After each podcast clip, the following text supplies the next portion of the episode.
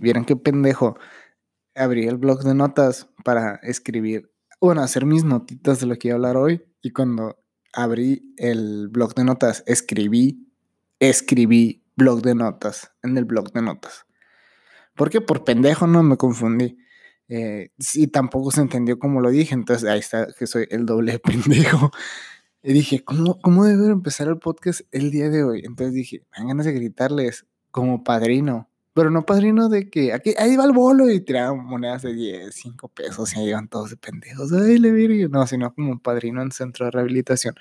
Yo no he estado personalmente en un centro de rehabilitación, pero tengo amigos que han estado y han estado en los dos lados, de que a uno fresón y uno un centro de rehabilitación chacal. O sea, tanto a unos han ido al Costco como otros a Bodega Horrera. Y me dicen de que no, es que los fresas sí, te ayudan y todo, pero no chacales, los feos, los perros. Que tu padre no nomás está hablando. ¿Y qué, morros? Andan valiendo verga, washen. Ustedes ahí andaban, ah, que quiero moto, que quiero che, quiero perico, yo también, y ahí andaba matando gente por perico y todos nomás sincericitos de que, estuvo, jefe, no se pase de verga, porque es como terapia en shock, pero terapia en shock como por dos meses seguidos. no dio risa. Eh, el día de hoy les quiero contar algo muy padre. Tengo como unos beats que tenía escrito, me está haciendo un chingo de ruido a la panza y algo me dice que se va a escuchar en el micrófono porque lo puedo escuchar en los audífonos. Entonces, si en el podcast pueden escuchar mi panza, pues imagínense que tengo un chingo de hambre. Lo que quiero decir es, eh, voy a probar unos como beats, como ya lo he hecho anteriormente. ¡Wow! Podcast de beats, podcast de beats, tenemos un beat, tenemos un beat. Pero es que estaba viendo, eh, estoy leyendo un libro que se llama Last Words, A Memoir, by George Carlin. Que los que no saben quién es George Carlin, pues era un comediante, era, porque ya se murió. Era un comediante americano que al final ya mucha gente lo veía como un poeta, una filántropo, hacía muchas cosas y era una verga. Eh, también era escritor, estuvo creo que como 130 veces en The Tonight Show y de misma manera, el vato estuvo dos veces en Saturday Night Live y fue el primer host que hubo en Saturday Night Live. Tiene eh, como 12 Grammys, una mamá así. En fin, eh, tiene un gran, gran currículum. Y está leyendo su libro, el libro la se lo recomiendo, está en chingón, porque ves, te cuenta todo, él, él nació en Nueva York, pero viene de una familia de dinero. Entonces, te cuenta su historia como renegado de, de cómo lo corrieron de la escuela, lo corrieron de, de la militar y todo ese rollo y cuando se vuelve comediante. Entonces, al final de su vida, el vato empezó a tener un chingo de pedos con el gobierno. Simplemente le cagaban. ¿Por qué? Porque le tocó vivir en la época de Ronald Reagan, ¿no? Y Ronald Reagan es, no sé, creo que el equivalente a como nosotros estamos odiando a AMLO, que pinche ¿cómo se está pasando de verga, güey? O sea, machín, este vato llegó una peda que nadie lo invitó, agarró cheve, tumbó la mesa de beer pong y le pegó zapes al vato de la casa. O sea, ya nadie se la está pasando bien, ya nada más todos lo están viendo feo. O sea, se no, todos decían, me da mucha risa eso, Ricardo Anaya, Diego Fernández de Ceballos, los del PRI lo decían, exacto, no vale verga, nadie le creía. Y ya, ahí está, y anda valiendo. Yo no voté por él, güey, me vale verga, ¿no? Pero pues sí nos, el tren Maya, no mames, güey. Es que, eso no, no, no quiero enfatizar mucho en eso porque tampoco soy experto en política. Pero ahí vienen que sí soy. Soy ciudadano de México y pues estudios ambientales, cosas económicas, todo le está valiendo verga. O sea, ni siquiera unas por otras, nada, nada. Entonces, pero qué cosas. Y me di cuenta que nosotros también odiamos a, o sea, los gringos, muchos, si eres, no sé, si eres conservador, odias a Obama y todo ese tipo, a los Clinton. pero si eras eh, liberal, odiabas obviamente a Ronald Reagan, a Bush y a Trump. Entonces, nosotros también hemos odiado a presidentes como mexicanos, ¿no? O sea, los que escuchan esto que son mexicanos, porque hay personas que escuchan esto que tienen ciudadanía americana o están de mojados. Pero Spotify dice que hay gente de Estados Unidos que lo escucha y escucha. Y no nomás son tres personas, ¿eh? Eh, eh, eh. Pero a todos los que lo escuchan, gracias. Gracias, Andy.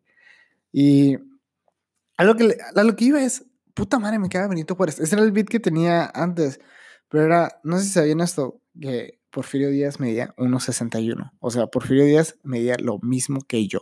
¿Ok? Para los que no saben que yo mido 1,61, sí, estoy bien chiquito. Pero Benito Juárez me dio 1.37, güey. 1.37, güey. La primera vez que lo vi dije, nah, un pedo. Ya lo busqué en Google y yo, de que no seas mamón. 1.37. Y luego hay rumores de que en realidad no era 1.37, era 1.32. Y yo, de que verga. O sea, ¿se imaginan la carrilla que le hacían a ese cabrón? O sea, yo creo que por eso se volvió presidente. Y fue un presidente bien culón. O sea, a su raza indígena los mandó a la chingada, el vato se volvió masón y vámonos a quitarle cosas a la iglesia para vendérsela a los masones americanos. El vato era, se creía gringo, se creía gringo el cholo. Y todos sus hijos, ninguno se casó con descendiente mexicano, puro europeo y americano, americano gringo, creo. Y si, no, y si me estoy equivocando es porque todos fueron europeos. O sea, el vato no le gustaba esta realidad, pues la, la rechazaba. O sea, como vato que iba, que en la escuela pública llevaba de que Ferragamo y Gucci y, tuve que no mames, es pirata el vato de que estás pendejo. No estoy diciendo que Benito Juárez use pirata o usaba pirata, simplemente lo imagino como alguien que si viviera en esta época usara pirata. Y dice, tomaría fotos con el reloj y manejando.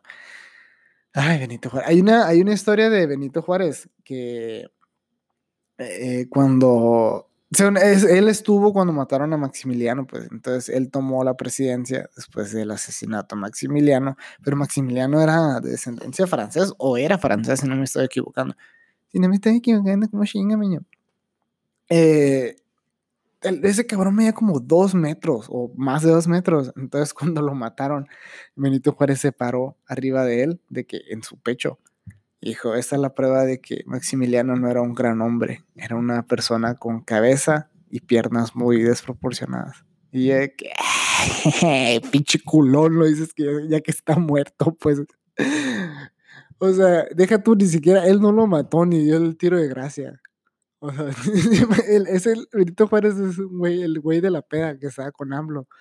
Pero unos vatos se pelean. Y ya que el vato está de que al que noquearon llega y dice, yo les dije que me pelaba la verga.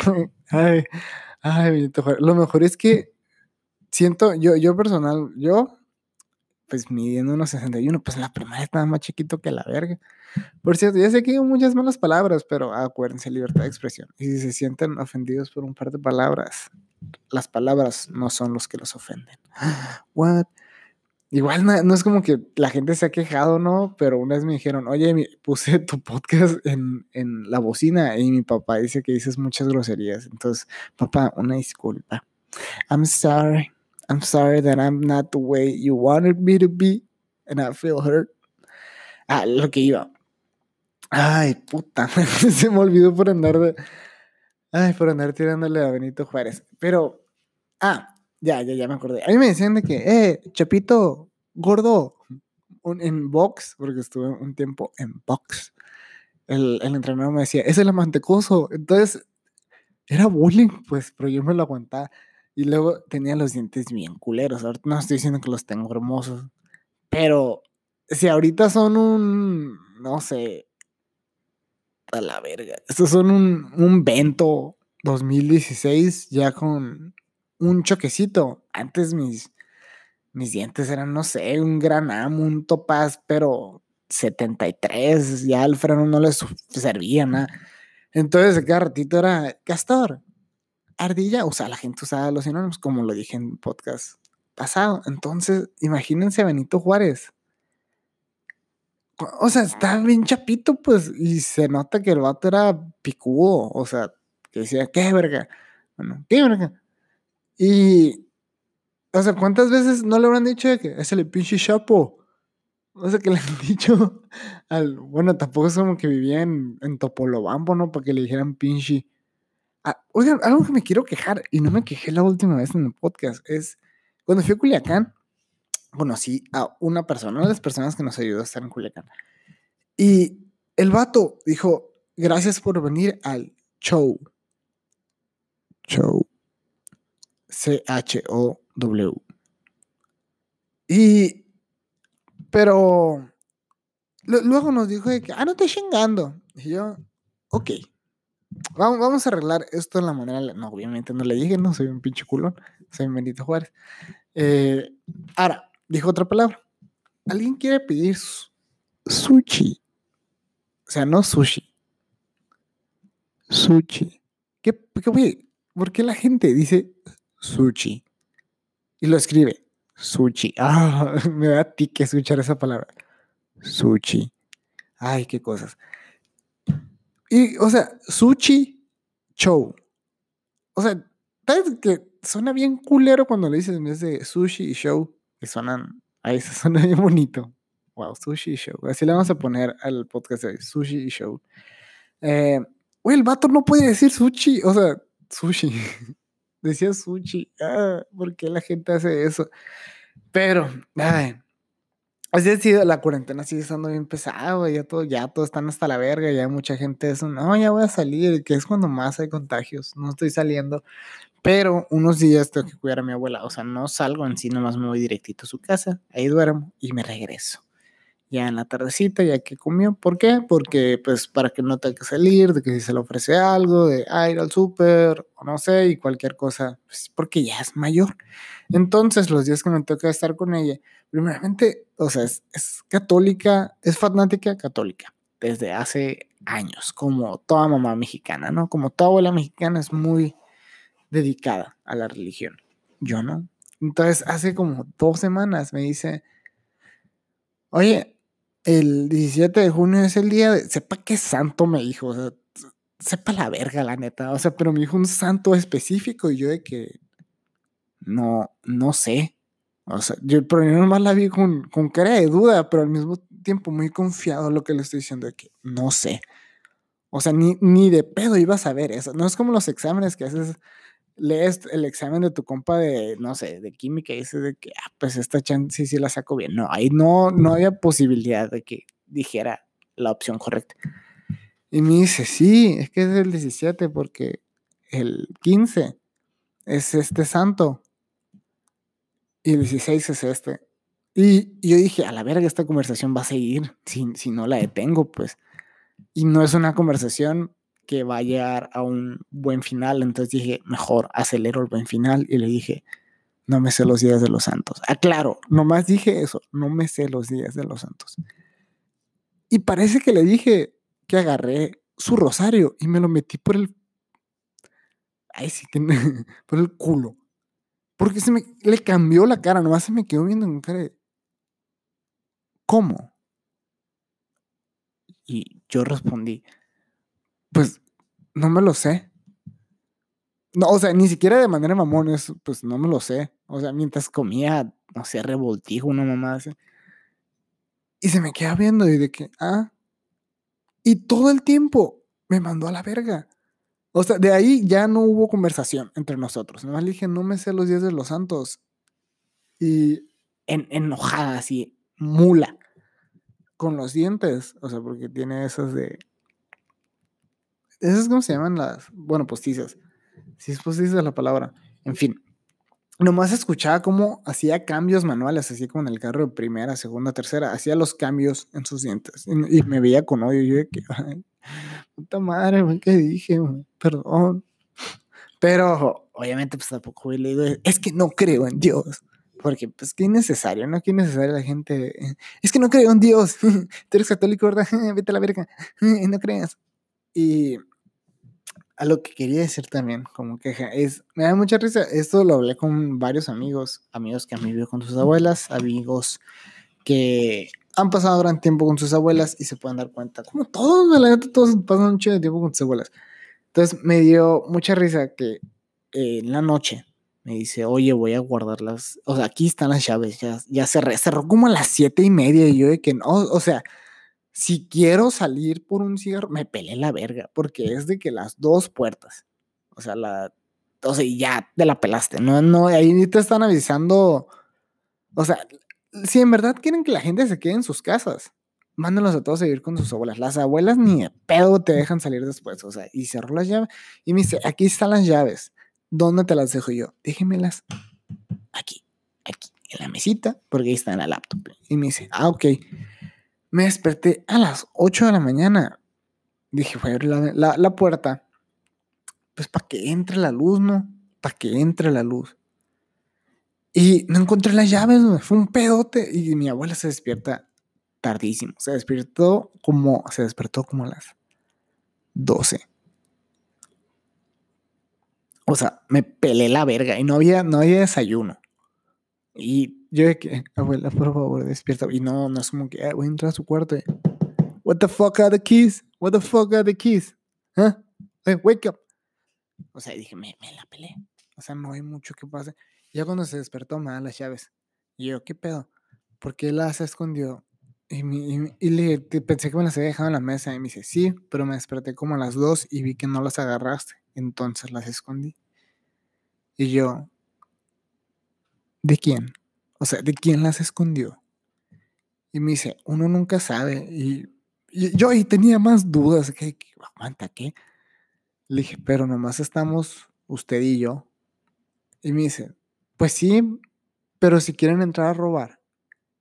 Y yo, a la verga, o sea, si alguien entra a robar, no es como que, a ver, voy a llevar este DVD. Porque, pues, gente cricosa, no nadie usa DVDs ya, pero pues, gente cricosa. Voy a llevar este DVD, esta olla y obviamente las llaves. O sea, necesito las llaves. Como si, si te roban las llaves, lo primero que vas a hacer es cambiar las cerraduras. O sea, ni que el vato fuera, soy coleccionista de llaves. O sea, ay, qué cosa. Ah, claro que esto es un beat en el que estoy trabajando, entonces pueden decir de que, ah, está gracioso, pero luego digo algo que según yo es el remate y suena bien meco. De, esa es la mejor manera. Ah, les voy, les voy a decir algo, algo interesante. Eh, Jerry Seinfeld tiene una manera que él dice que para cualquier persona que quiera ser creativa, ya sea sin importar lo que haga, todas las personas tenemos que ser creativas. O ingenieros, artistas, o sea, ya saben, músicos, pintores. Entonces dice que una gran, un gran ejercicio es trabajar, escribir todos los días. Y cuando escribes, o sea, tanto yo, por ejemplo, yo escribí toda mi rutina en un cuaderno, entonces cuando vas escribiéndola, vas a un tiempo y en tu mente vas a otro tiempo, obviamente en tu mente más, más rápido, pero ya que lo pasas al cuaderno, tienes el tiempo de analizar cada palabra y todas las oraciones, entonces funciona un chingo eso.